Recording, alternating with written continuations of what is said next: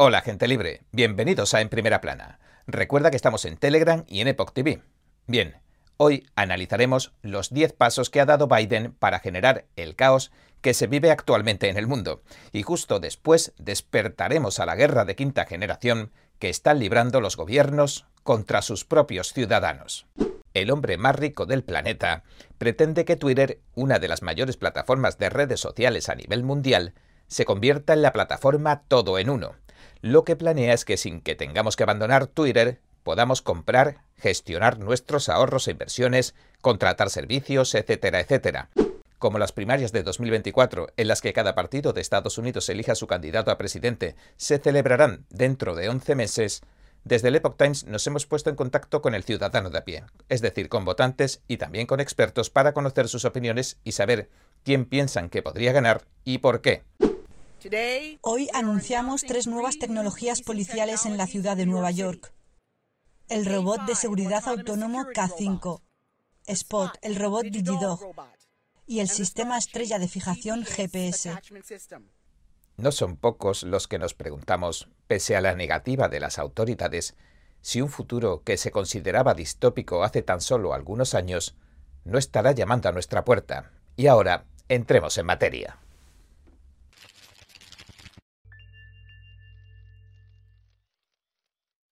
¿Por qué el presidente francés Emmanuel Macron se está congraciando con China mientras destroza a su aliado más antiguo, Estados Unidos?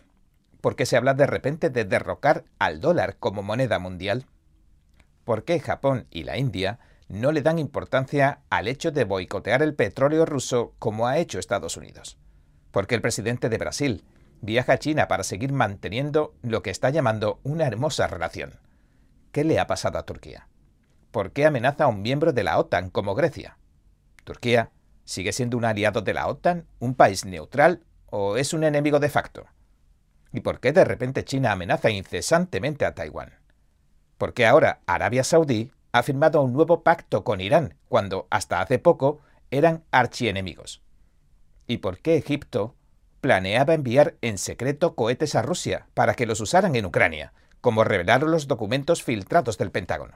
En qué momento los rusos empezaron a hablar sin parar de que podían usar un arma nuclear táctica. ¿Por qué el presidente mexicano, Andrés Manuel López Obrador, presume de que millones de mexicanos han entrado en Estados Unidos y la mayoría ilegalmente? ¿Y por qué interfiere en las elecciones estadounidenses pidiéndole a sus expatriados que voten a los demócratas? Pues, curiosamente, la respuesta a todas estas cuestiones según el historiador, escritor y profesor universitario Victor Davis Hanson, la encontraremos en una sola pregunta. ¿Por qué y cómo en solo dos años el confuso y a menudo incoherente presidente Joe Biden y su equipo han creado tal caos mundial?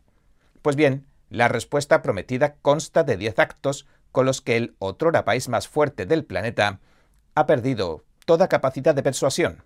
En primer lugar, Biden retiró abruptamente todas las tropas estadounidenses de Afganistán y dejó en manos de los talibanes a cientos de estadounidenses y a miles de afganos proestadounidenses. Biden abandonó miles de millones de dólares en equipamiento estadounidense, la mayor base aérea de Asia Central, cuyo reacondicionamiento costó hace poco unos 300 millones de dólares, y una embajada de mil millones de dólares. Cuando el gobierno de Estados Unidos calificó como un éxito semejante catástrofe, el mundo entero se mostró en desacuerdo porque solo vio humillación. En segundo lugar, la administración Biden permitió que un globo espía chino, que volaba a gran altitud, atravesara el territorio continental de Estados Unidos de lado a lado, espiando instalaciones militares estadounidenses clave, cruciales. Cuando le sorprendieron, los chinos se mostraron desafiantes y no ofrecieron ni una sola disculpa. En respuesta, el Pentágono y la Administración se limitaron a mentir diciendo que los chinos no habían llegado a obtener información alguna de las instalaciones de alto secreto. En tercer lugar, en marzo de 2021, en una minicumbre que se celebró en Anchorage, Alaska, los diplomáticos chinos embistieron implacablemente contra sus atónitos y silenciosos homólogos estadounidenses.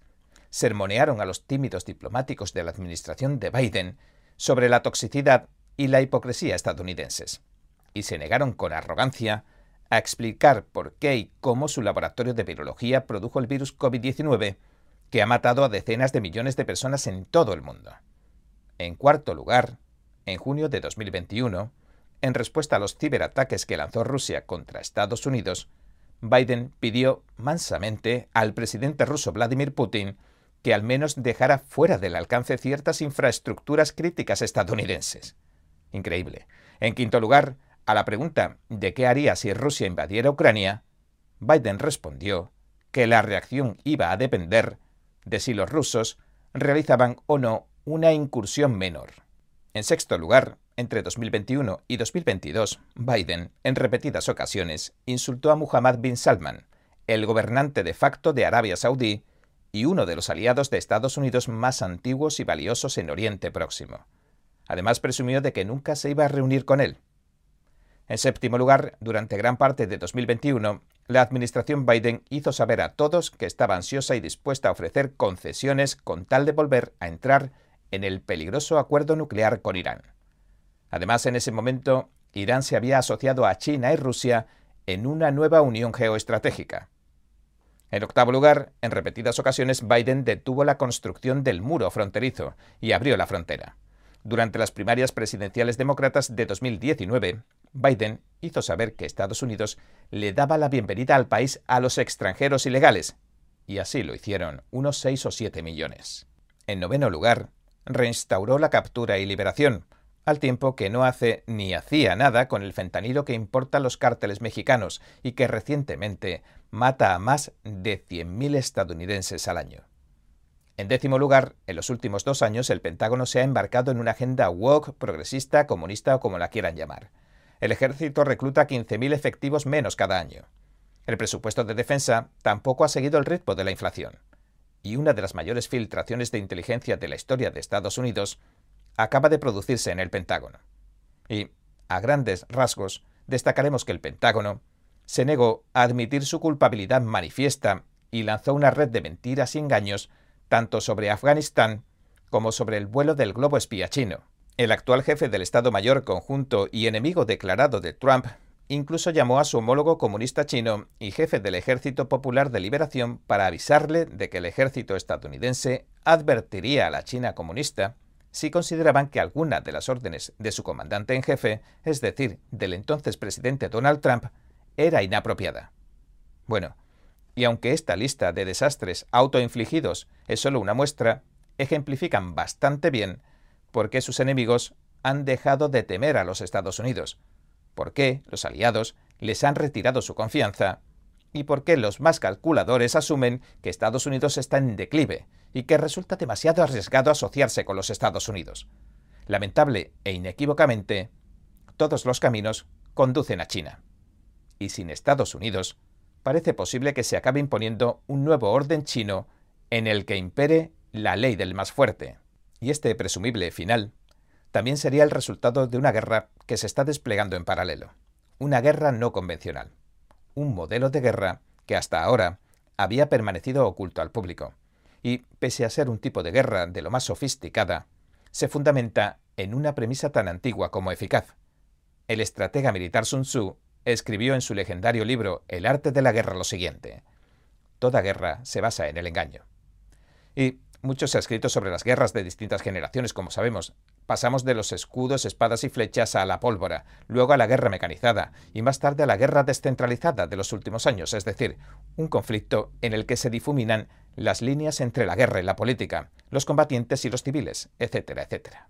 Sin embargo, esta guerra de quinta generación tiene una particularidad que la diferencia de todas las anteriores. Al Jazeera, el medio, describe así la guerra de quinta generación. Cito, En la era moderna, las guerras no las libran los ejércitos ni las guerrillas, se llevan a cabo en la mente de los ciudadanos de a pie. El periodista James Corbett llama a la guerra de quinta generación así. Cito, una guerra total que están librando contra todos nosotros, nuestros gobiernos y las organizaciones internacionales a las que pertenecen. Fin de la cita. Y por desgracia, la mayoría de la gente ni siquiera se da cuenta de que se está librando una guerra, de que forma parte de ella y de que la estamos perdiendo. En 1999, dos coroneles del Ejército Popular de Liberación desarrollaron una estrategia para el Partido Comunista Chino, PCC, llamada la guerra sin restricciones. Ambos llegaron a la conclusión de que el poderío militar de Estados Unidos iba a ser difícil de superar. En cambio, si centraban sus ataques en otras áreas, como la política, la economía, la tecnología y la cultura, podrían acabar con Estados Unidos desde adentro. Sin embargo, cabe mencionar que esta filosofía de la guerra sin restricciones no la inventó del todo el PCC. En la década de 1920, Edward Bernays desarrolló el arte de la propaganda, o la guerra de la información de la era moderna. Entre los mayores logros, entre comillas, del sobrino de Freud, figuran el haberle vendido la Primera Guerra Mundial al pueblo estadounidense, haber persuadido a las mujeres para que comenzaran a fumar cigarrillos y haber perfeccionado las técnicas de manipulación tanto para las empresas como para los gobiernos. Joseph Goebbels, el ministro de propaganda de Hitler, devoró con avidez el libro de Bernés, Propaganda de 1920, y lo puso en práctica en la Alemania nazi. En la década de 1930, el comunista italiano Antonio Gramsci esbozó una estrategia similar en sus cuadernos de la cárcel. Gramsci sostenía lo siguiente. Cito. Cualquier país cimentado en valores judeocristianos no puede ser derrocado hasta que no se corten esas raíces. El socialismo es precisamente la religión que debe aplastar al cristianismo. En el nuevo orden, el socialismo triunfará, apoderándose en primer lugar de la cultura, mediante la infiltración en las escuelas, las iglesias y los medios de comunicación. Fin de la cita. Y al menos desde 2020, los estadounidenses se han visto sometidos a gigantescas dosis de esta guerra de quinta generación, nos han querido convencer de que el 6 de enero fue una insurrección, que las elecciones de 2020 fueron las más seguras de la historia de Estados Unidos, que las vacunas COVID-19 son seguras y eficaces y que las mascarillas, los encierros y el distanciamiento social salvan vidas, que el género y la sexualidad son fluidos o algo así como cambiables a voluntad, y que la inflación es solo transitoria. Los revolucionarios en el poder siguen repitiendo como loros estas y otras miles de mentiras más que demostrables. Pero para entenderlo bien, lo mejor será, ya una vez metidos en faena, que le echemos un vistazo a las cinco áreas de la guerra moderna de quinta generación, que son la educación, la cultura, la economía, la salud y la tecnología. Comencemos con la educación. Durante décadas, los niños han sido el objetivo principal de los educadores marxistas. Se dieron cuenta de que la mano que mece la cuna gobierna el mundo. Así que preparar a todos los niños del planeta para que se sometan voluntariamente a una sociedad atea y socialista ha sido el objetivo primordial desde John Dewey, el padre de la educación moderna. En segundo lugar, el ámbito de la cultura también comprende la educación, pero además los medios de comunicación, las redes sociales y el entretenimiento. Todos estos elementos juegan un papel fundamental en la remodelación gransiana de la cultura. Con las celebridades les lavan el cerebro a los impresionables jóvenes y los animan a ser inmorales, consumir drogas y obsesionarse con la riqueza, la imagen y el yo, el ego. Los marxistas saben bien que las personas inseguras son fáciles de controlar, de manipular. El movimiento transgénero es una guerra de quinta generación, y su objetivo es hacer que los estadounidenses se sientan psicológicamente inseguros acerca de todo e incluso tengan miedo de dar su opinión en alguna ocasión. Si los factores biológicos no se reconocen siquiera como la verdad, entonces, ¿dónde está la verdad? ¿Qué es la verdad? En tercer lugar, hablemos de la economía. Desde que se creó la Reserva Federal en 1913, los estadounidenses han visto cómo se esfumaba el 97% de su dinero.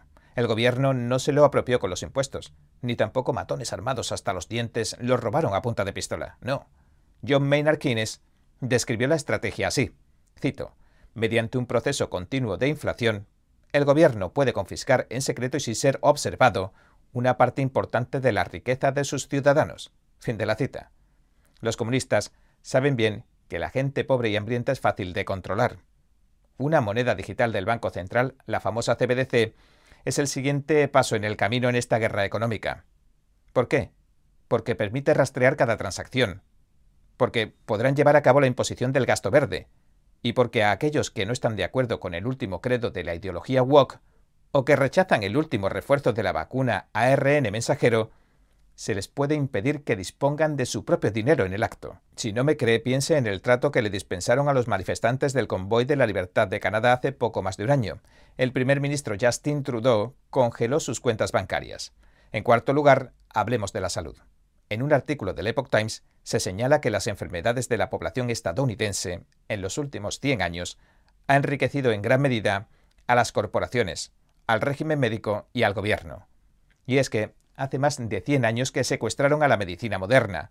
A los médicos se les empezó a enseñar que una receta o una píldora podía curar todas las enfermedades. Así que la medicina cambió hacia el tratamiento de los síntomas y la venta de medicamentos. Durante la COVID-19, las autoridades marginaron y apartaron los protocolos baratos, cuya eficacia salvando vidas se había comprobado, e impusieron tratamientos caros y mortales a los más desamparados. El quinto y último ámbito de la guerra de quinta generación es la tecnología. La tecnología existe para hacer realidad un mundo feliz y 1984. Y es que ahora vemos que la ciudad de Nueva York está convirtiendo sus coches patrulla en vehículos de vigilancia de 360 grados varias ciudades europeas, entre ellas París en Francia y Oxford en Inglaterra, pretenden convertirse en ciudades de 15 minutos con alta vigilancia y restricción de movimientos. A principios de este año, la policía brasileña planeó emplear la tecnología de reconocimiento facial para identificar a los manifestantes, como en China. Si a esta tecnología de vigilancia le sumamos las monedas digitales de los bancos centrales o CBDC, más los pasaportes de vacunación, más la identificación digital, lo que resulta es una prisión digital sin escapatoria alguna. Estos últimos tres años han demostrado con creces que las autoridades mundiales se afanan en sumergirnos cuanto antes en un estado de esclavitud total. Y esta guerra de quinta generación es la poderosa herramienta que se está usando para someter a toda la oposición a esta utopía socialista global, cuyo paradigma es la China comunista. Y aunque todo el mundo sabe lo que está ocurriendo, son pocos los que aciertan a reconocer que se trata de una guerra. No podemos esperar vencer esta guerra contra los enemigos de la libertad si no entendemos lo que buscan ni sus estrategias.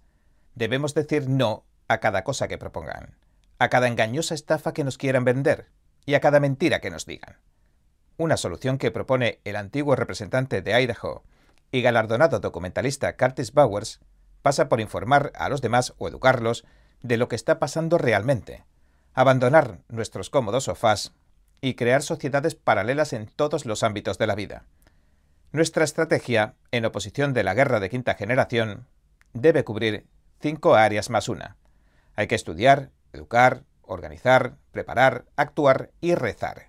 Porque, según Bowers, una vez que las personas que despierten a que se está librando la guerra de quinta generación y sean las suficientes, la guerra habrá dejado de ser efectiva. Citando al estratega Sun Tzu, si conoces al enemigo y te conoces a ti mismo, no debes temer el resultado de cien batallas.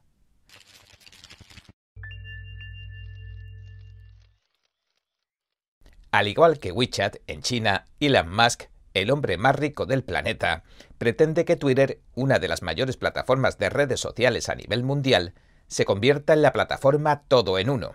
Lo que planea es que sin que tengamos que abandonar Twitter, podamos comprar, gestionar nuestros ahorros e inversiones, contratar servicios, etcétera, etcétera. Es decir, el plan de Musk consiste en que la gente encuentre en Twitter todo aquello que cree que necesita y que sea la única fuente de información y también de vigilancia. En otras palabras, Twitter, tal y como lo conocemos, ha dejado de existir. De hecho, según un documento que se presentó ante un tribunal federal de California el 4 de abril, Twitter ha dejado incluso de ser una empresa. Ahora forma parte de X Corp o Xcorp. Por supuesto, de momento Twitter seguirá siendo solo una plataforma de redes sociales. Sin embargo, puede que más pronto que tarde veamos que empieza a proyectar una sombra mucho mayor de la que ya proyecta. La verdadera noticia es que Musk pretende dar amplitud y profundizar su alcance en todos los aspectos y actividades de nuestras vidas, y estoy hablando de la vida de ustedes y de la mía. Como dijo ante una audiencia de Morgan Stanley en marzo, Musk prevé transformar Twitter o la aplicación X en la mayor institución financiera del mundo. Sus nuevas cuentas corrientes y remuneradas podrían estar en Twitter Bank and Loan o Xcorp Bank, lo cual puede resultar tan siniestro como suena. Por supuesto, aquí hay algo más que la simple creación de un nuevo gigante financiero hiperconectado con los cientos de millones de usuarios de Twitter. Y es que surge un mundo de posibilidades aún más oscuras, quizás incluso probabilidades de convertir a X en una fuerza de espionaje y coerción global. Y esto lamentablemente tampoco es una exageración como veremos. La visión a largo plazo de Musk para X es una mega o una super plataforma digital que se parezca al gigante chino Tencent y a su aplicación o plataforma WeChat.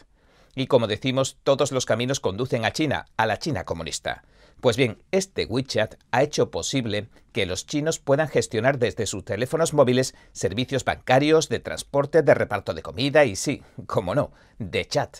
Desafortunadamente, este WeChat también forma parte del opresivo sistema de crédito social chino, que también se llama el Carnet del Buen Ciudadano. El régimen comunista chino premia o castiga a los usuarios sumando o restando puntos por aquellos comportamientos que considera positivos o negativos. En China, contrariamente a lo que dice la Wikipedia, si el régimen te quita puntuación numérica, no puedes viajar en transporte público, tomar aviones o que tus hijos estudien en ciertas escuelas, etcétera, etcétera. Pero esto, por supuesto, no es más que la punta del iceberg. Como ya hemos documentado, existen campos de concentración, campos de trabajos forzados y mano esclava, donde se realizan los artículos esos que se venderán a precios bajísimos en Occidente. También existe la persecución religiosa y la consiguiente sustracción masiva de órganos a practicantes de la meditación Falun Gong, a tibetanos, a cristianos, etcétera, etcétera. El panorama de la China comunista en la actualidad es tan surrealista como terrorífico. Y ahora, Elon Musk se propone crear su plataforma siguiendo el modelo que usa el régimen comunista chino.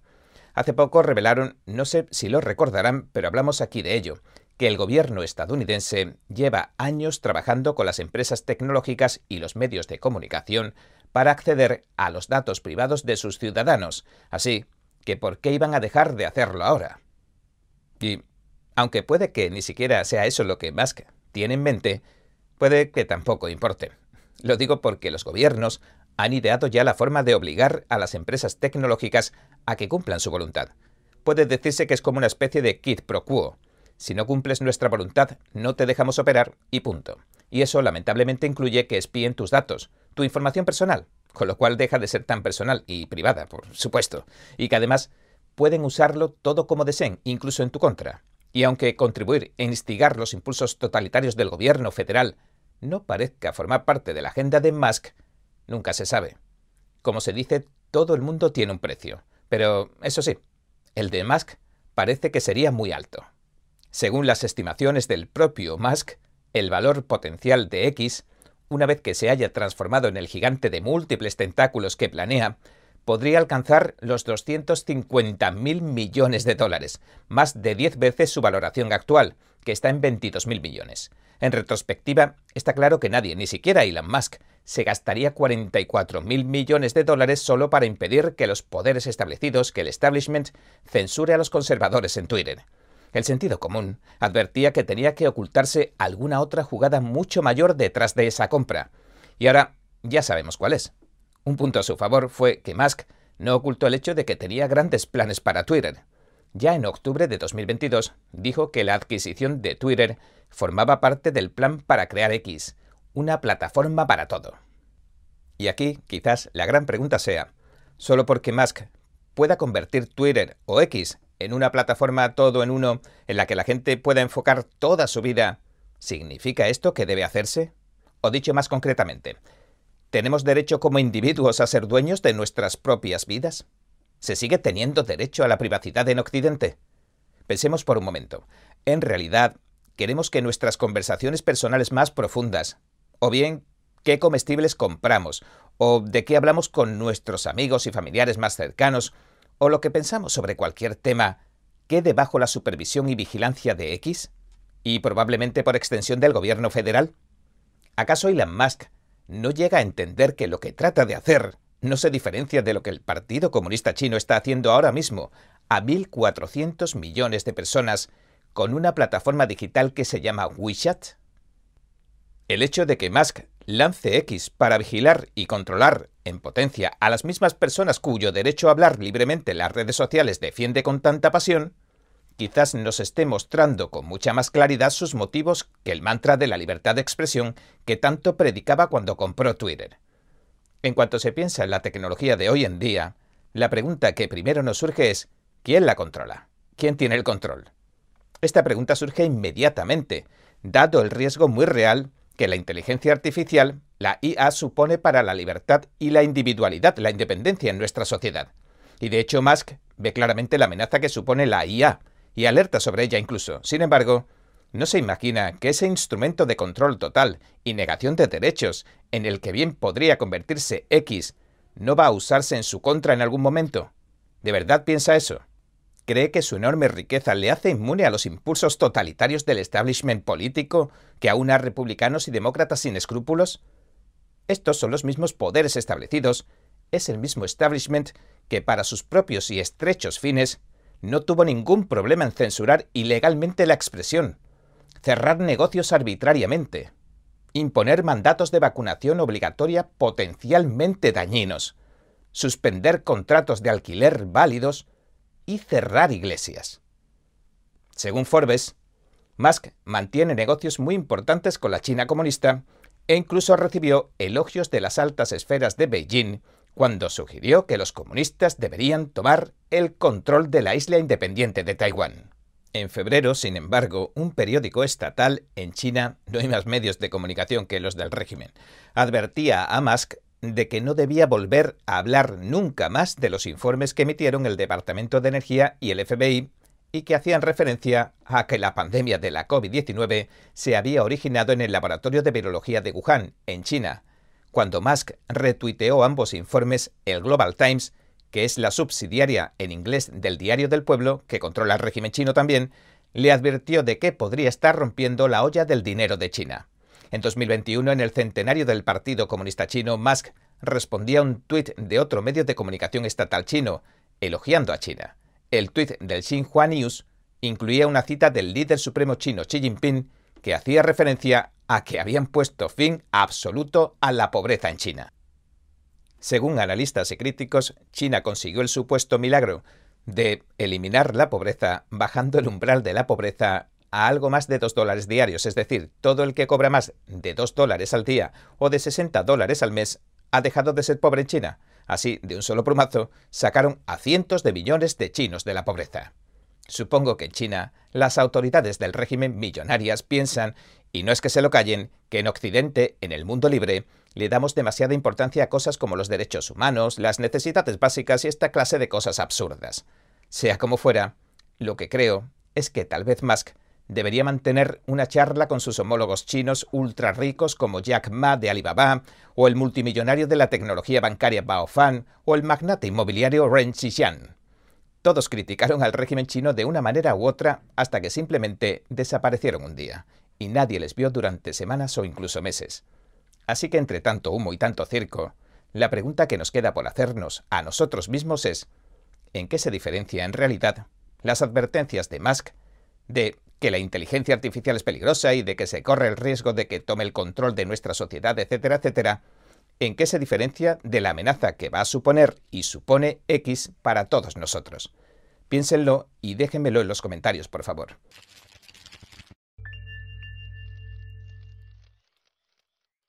Bien, estoy viendo que pese a que crece la lista de posibles candidatos a las elecciones presidenciales de 2024, los dos que acaparan casi toda la atención siguen siendo el actual presidente Joe Biden y el expresidente Donald Trump.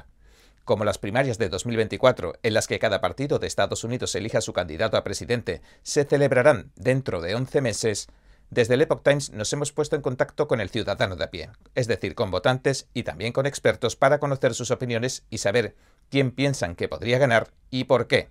Linda Linton, una gestora de proyectos informáticos de 60 años que vive en el este de Carolina del Norte con su marido David, cree que la repetición de otra contienda Trump-Biden sería un enfrentamiento aterrador. Y aunque prefiera a Trump, no cree que pueda ganar en 2024. Cree que la mayoría de los que votaron por Biden en 2022 no lo hicieron tanto por apoyar a Biden como por votar en contra de Trump. Y aunque Linton no es una seguidora ciega de Trump, asegura que ha sido estupendo para nuestro país en lo que se refiere a sus políticas y a su capacidad para gestionar la inmigración y los asuntos exteriores. Lamentablemente, según Linton, la animadversión contra Trump provocó que un hombre que hacía campaña desde su sótano y que tiene lo que parece ser un evidente deterioro mental, eso dijo, se convirtiera en líder mundial. Tim Sharp, ex candidato de America First a la Cámara de Representantes de Florida, cree que una contienda entre Trump y Biden en 2024, aunque parecería un enfrentamiento muy disputado, solo lo sería en apariencia. Sharp nos dijo lo siguiente. Cito, mi experiencia personal tocando puertas y hablando con miles de electores en varios estados me dice que no está tan reñido como dicen los medios ni las encuestas. Todavía no he conocido a nadie en ningún lugar de Estados Unidos que me diga que su calidad de vida es mejor bajo la administración de Biden de lo que lo fue bajo la de Trump. Sharp, que ahora vive en Cookville, Tennessee, cree que los grandes medios de comunicación, con la ayuda de los influencers de las redes sociales, van a jugar un papel importantísimo en el ciclo electoral de 2024. Y señaló que los grandes medios solo publican noticias negativas sobre Trump. Además, el gobierno de Biden trabaja codo con codo con los gigantes de las redes sociales, dijo como Twitter, Google y Facebook, para influir en la opinión pública. Por otra parte, la administración actual también ha llegado a acuerdos con influencers en las redes sociales. Los comités de acción política han compensado a muchos para que produzcan contenido digital. Le han dado dinero. El gobierno de Biden, según informó el 9 de abril el Washington Examiner, tiene a cuatro empleados digitales en la Casa Blanca que se coordinarán con influencers de redes sociales para el ciclo electoral de 2024. El objetivo es elogiar los logros y la agenda de Biden entre sus seguidores en Instagram y Twitter, según dice el artículo. El ex candidato Sharp concluyó sus declaraciones al Epoch Times diciendo lo siguiente. En mi opinión, 2024 va a ser el ciclo electoral más polémico de la historia de Estados Unidos. Por su parte, Michael Gavin, un oficial retirado de la Marina estadounidense que vive en Winter Haven, Florida, no está seguro de que Biden o Trump sean los candidatos indiscutibles para 2024 y nos dijo, creo que tienen que suceder más cosas. Y que duda de que los poderes establecidos, el establishment del Partido Republicano, apoya a Trump. Al igual que Linton, cree que la personalidad de Trump puede jugarle una mala pasada y resultarle un lastre. Nos dijo en confianza lo siguiente. Parece un poco narcisista, aunque creo que es su forma de devolver los golpes, y añadió que también está todo ese lío de los juicios y demás. Gavin indicó que la mayor fortaleza de Biden es una de las mayores debilidades de Trump, los medios de comunicación, y agregó que la mayor debilidad de Biden no es otra que él mismo. Dijo, no creo que esté mentalmente presente. Carla Jones, una ama de casa de Brooksville, Florida, nos dijo que cree que Donald Trump ganará sin ninguna duda porque todo el mundo está harto de nuestra economía. Los estadounidenses están hartos de la inflación, nos dijo Jones, y añadió que la economía era más fuerte en la era Trump y que la gasolina estaba por debajo de dos dólares el galón.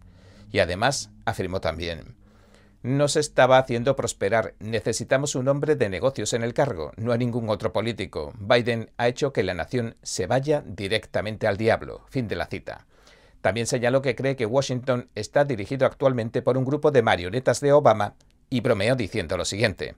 Trump no juega bien en ese equipo. Michael Thompson, de Fort Myers, Florida, está de acuerdo en que las redes sociales y los grandes medios de comunicación están jugando un papel importante con los mensajes en nombre de la Casa Blanca. Thompson es agente inmobiliario y tiene mentalidad conservadora. Y declaró al Epoch Times lo siguiente. La mayoría de los estadounidenses no suelen estar al día de la política, así que suelen creerse lo que les cuentan. Fin de la cita. Thompson, antiguo miembro del Proyecto Estados Unidos, es ahora presidente del Comité Ejecutivo Republicano del Condado de Lee, en Florida.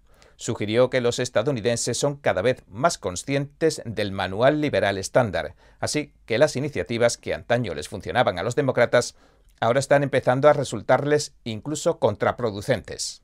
Thompson nos habló de lo que llama el atentado legal del fiscal de Manhattan, Elvin Bragg, del que hemos hablado largo y tendido en programas anteriores. Y dijo que lo más notable es que este ataque le ha dado un impulso enorme a Trump en las encuestas. Y en este caso, dijo, incluso los grandes medios de comunicación y los principales políticos demócratas están diciendo que la acusación del fiscal Bragg es agua de borrajas. Thompson dijo que los estadounidenses están viendo el trato injusto que reciben los que no están de acuerdo con la agenda que impone Biden y lo ilustró hablando de la instrumentalización política tanto del Departamento de Justicia como del FBI, y de cómo se intenta silenciar las voces conservadoras y los medios de noticias conservadores en las redes sociales. Thompson también señaló que todo esto les está pasando ahora factura a los estadounidenses. Dijo que la recesión está perjudicando a los trabajadores estadounidenses más que nunca. La gasolina, dijo, los comestibles y los impuestos han subido y están paralizando el sueño americano de millones de estadounidenses. Fin de la cita. Thompson también citó los fracasos de Biden en materia de seguridad nacional. Dijo que más de 7 millones de extranjeros han cruzado ilegalmente la frontera desde que Biden asumiera el cargo, y que además el impacto de la sobredosis de fentanilo y de cocaína están matando, literalmente, a cientos de miles de estadounidenses cada año.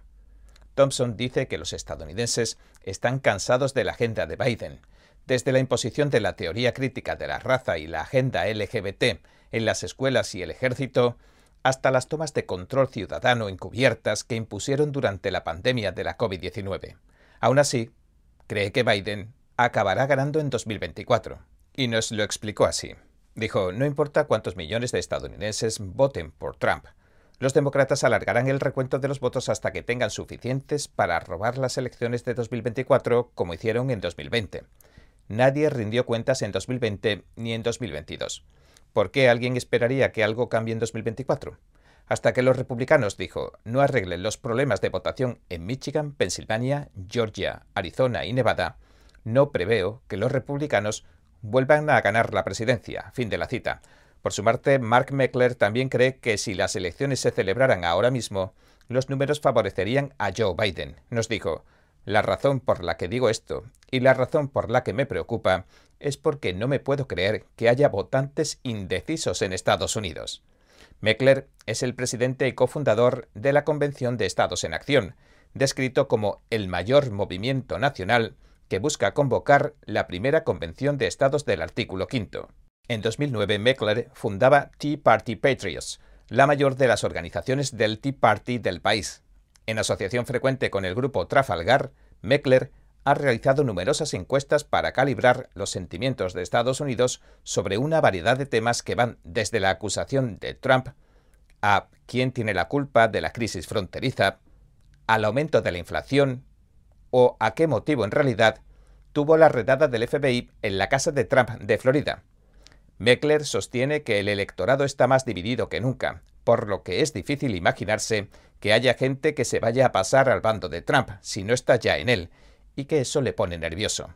Meckler subrayó que no está diciendo que Trump no pueda ganar. Sin embargo, dijo que hay algunos factores que le preocupan, y uno sería las encuestas que dan a Biden una ligera ventaja. Mientras que las encuestas de marzo de Yahoo News y YouGov y Quinnipiac favorecían a Biden por dos puntos, la media de Real Clear Politics hasta abril concede a Trump una ligera ventaja de 1,7 puntos. Meckler también dijo lo siguiente. A los demócratas se les da bien amañar el juego, especialmente en lo que respecta a su colaboración con los grandes medios de comunicación, que según él está absolutamente amañada en contra de Donald Trump. Otra cosa que le preocupa es que amañen las elecciones y el fraude electoral. Para Meckler, el fraude electoral tiene menos que ver con las máquinas de votación y más que ver con la forma en que los medios de comunicación y el Estado policial, dijo, amañaron las elecciones contra Donald Trump. E insistió diciendo, tienes la historia del portátil de Hunter Biden y otras cosas que el pueblo estadounidense necesitaba saber sobre el sindicato de la familia del crimen de Biden. Y creo que es una familia de criminales, pero todo eso lo quieren eliminar. Y añadió que en lugar de eso, lo que publicitarán es cualquier cosa que puedan encontrar sobre Donald Trump y que pueda resultar negativa. El complejo mediático, dijo, el complejo corporativo, el complejo del Estado policial, están ejerciendo su manipulación en contra de Donald Trump. Además, las encuestas los igualan en este momento, lo que hace que la batalla se ponga cuesta arriba para Donald Trump. Fin de la cita. Y aunque algunos informes dicen que la acusación de Trump ha puesto a la opinión pública a su favor y ha unificado a su base, Meckler lo ve más como una ventaja sobre DeSantis que sobre Biden. Como nos explicó Meckler, las encuestas muestran que la mayoría de los votantes creen que la acusación contra Trump tiene motivos políticos. Y esta misma mayoría también dice que es algo bueno que estén procesando a Trump. Una encuesta que publicó CNN el 3 de abril mostró que el 76% de los encuestados dijo que cree que la política jugó su papel en la acusación de Trump y que el 52% dijo que la política jugó un papel importante. Aún así, el 60% dijo que acusarlo era una buena decisión y un 37% dijo que aplaudía que se le acusara. Refiriéndose a la encuesta, Meckler dijo, me sorprendió ver que las mismas personas que piensan que la acusación de Trump es algo político, aún así piensen que deberían procesarlo. Eso habla del estado actual de división de la política. Fin de la cita.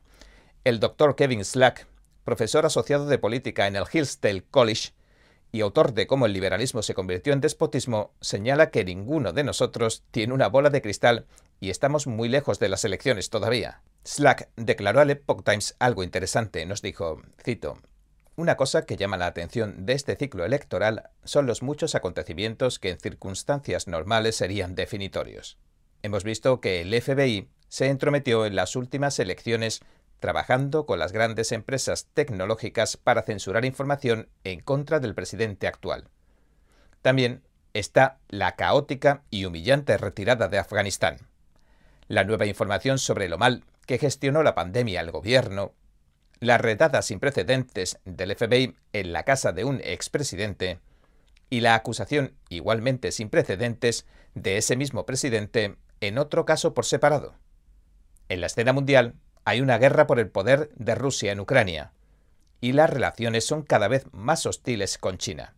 Slack también citó la probabilidad cada vez mayor de que Hunter Biden llevara a cabo actividades delictivas con sujetos extranjeros, posiblemente en beneficio del presidente, su padre. Además, conjeturó que un promedio de encuestas muestra actualmente a Trump por encima de Biden en un 1,7%, pero que todos estos eventos que había enumerado fluyen y refluyen en periodos de noticias cada vez más cortos, en ciclos más cortos, y es difícil decir qué y si ese algo se mantendrá.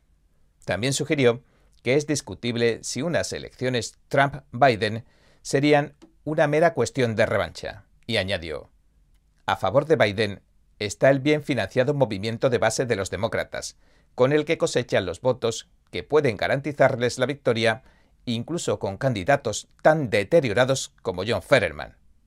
Y concluyó, a favor de Trump está Biden, cuya presidencia podría ser la más izquierdista que haya visto el país, especialmente al impulsar las enseñanzas divisorias del racismo sistémico y el transgenerismo.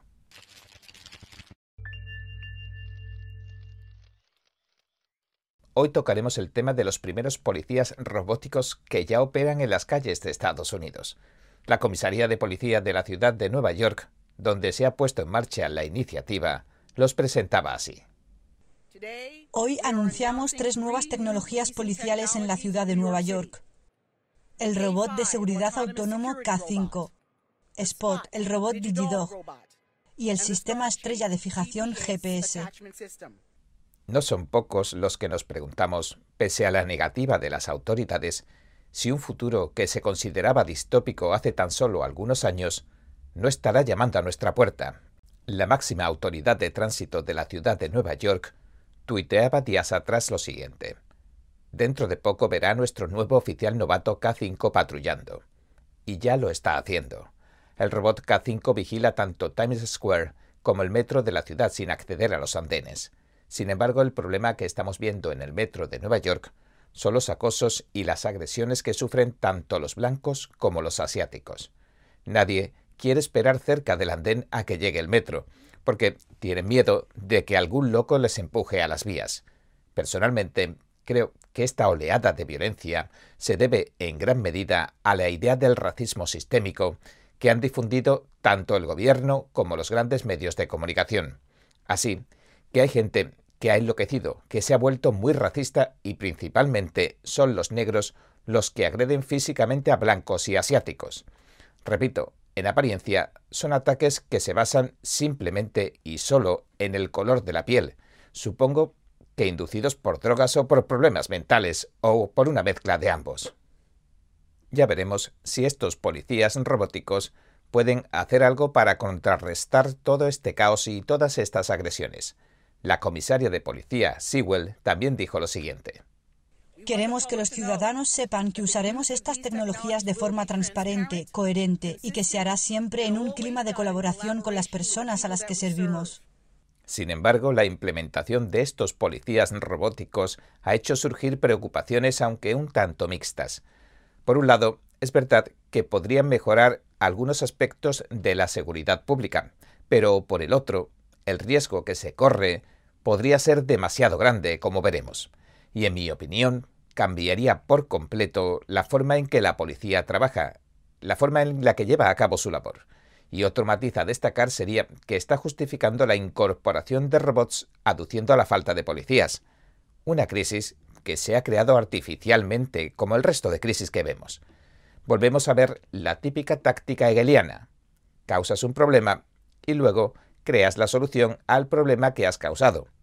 El gobierno, junto con el ayuntamiento de Nueva York, etcétera, etcétera, hicieron campaña para retirarle los fondos a la policía los más radicales de todos, es decir, los brazos armados del gobierno demócrata, llámense Antifa, Black Lives Matter, etcétera, etcétera. Incluso exigieron que se disolviera la policía.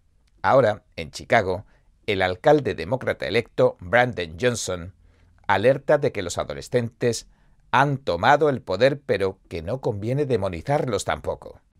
Bueno, las imágenes hablan por sí solas de lo que significa retirarle los fondos a la policía. Las cosas han ido demasiado lejos. Si un policía persigue a alguien de color que ha cometido un delito y lo arresta, lo llaman racista.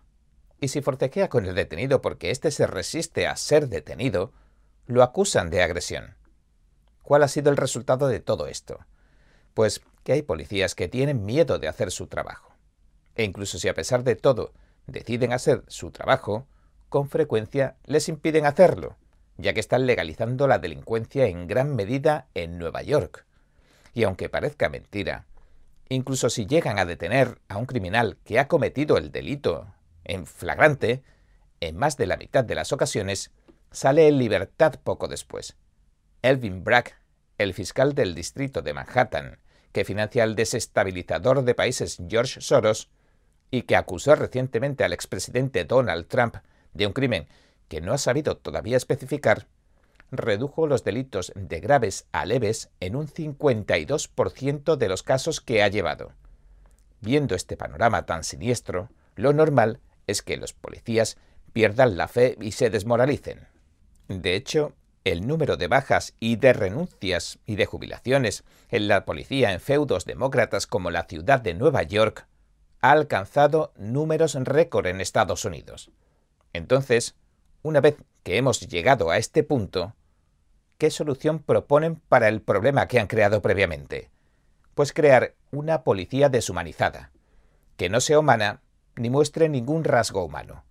El perfecto esclavo robótico carente de toda sensibilidad. Y vamos a hablar de lo que implica todo esto y lo preocupante que puede resultar, pero antes veamos qué funciones se le asignarían a estos robots. Associated Press lo informaba así. Robocop, no, Robodoc. Un perro robótico se une a la policía de Nueva York.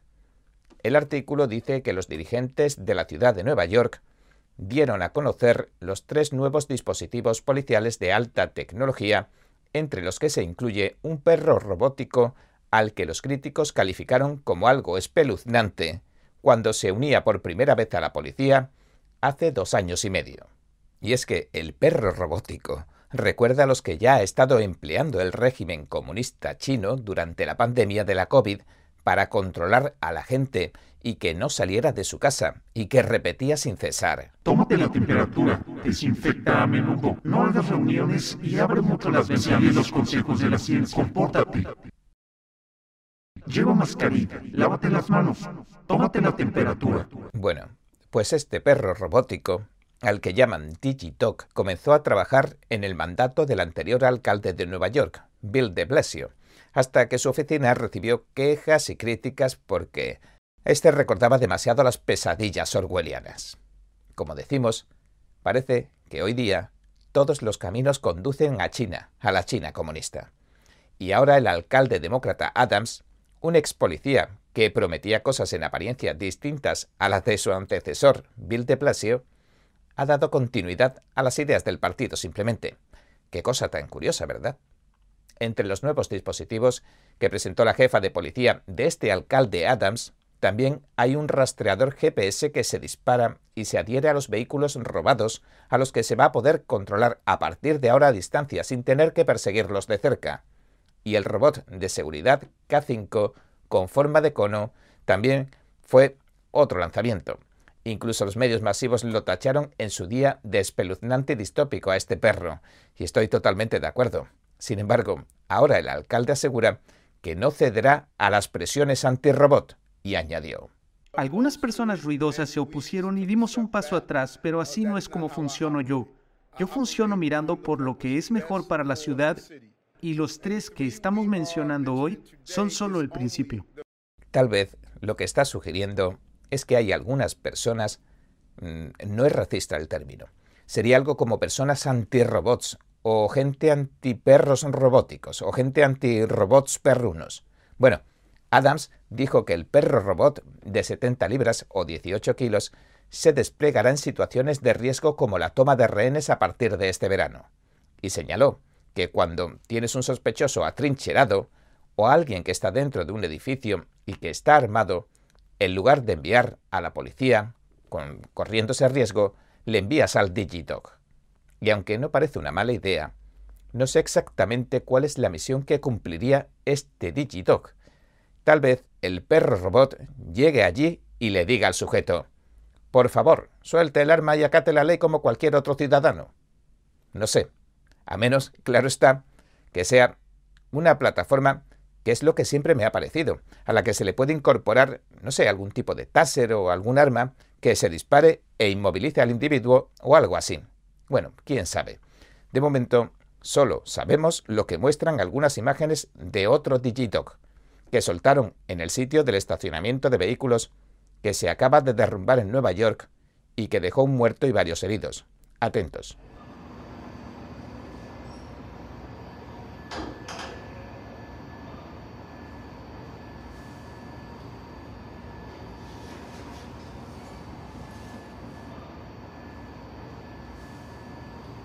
Cuando menos da que pensar. Otra cosa interesante es el rastreador GPS de automóviles. La policía va a poder lanzar desde el vehículo policial un proyectil con un transmisor GPS que se fija en cualquier vehículo al que estén persiguiendo. Y en realidad, esto podría ser una buena idea para combatir el robo de automóviles, algo que se está convirtiendo en un problema de grandes dimensiones en los Estados Unidos. Bueno, ahora bajemos todas estas cosas a la tierra. Lo que aquí nos proponen es tener una policía básicamente robótica, lo cual ya no suena muy bien de entrada. Bueno, esta policía robótica se va a regir por lo que se llama el texto de la ley, las palabras en lugar del espíritu de la ley. En cambio, por ejemplo, los sheriffs y sus ayudantes se rigen por el llamado espíritu de la ley. Por eso, no pueden acusarte de ciertos delitos. Por ejemplo, si se da el hecho de que eres una buena persona y solo estás en el lugar equivocado, en el momento equivocado, etcétera, etcétera, pues bueno, no te pueden detener. En el lado opuesto tenemos a los robots, y hemos visto muchas películas futuristas en las que una máquina te dice que has violado algún texto de las leyes o algún artículo o un estatuto o algo así, y después de decirte que violaste las leyes 1, 5 y 3, te arresta de una forma que no te deja escapatoria y te lleva al campo de concentración, al gulag, sin contemplaciones. Hablamos, en resumidas cuentas, de una mera cuestión de evaluaciones legales. Todo se reduce. Es un proceso mecanicista y deshumanizado de control. Y esto es lo que me preocupa realmente. Porque esto va a alterar la forma en que la ley se interpreta. Un ser humano también tiene carácter, personalidad, sentimientos, compasión e incluso, en ciertos casos, puede negarse a seguir órdenes que considere muy erradas, perjudiciales o mm, contrarias al cumplimiento de su deber pero una máquina simplemente será 100% efectiva.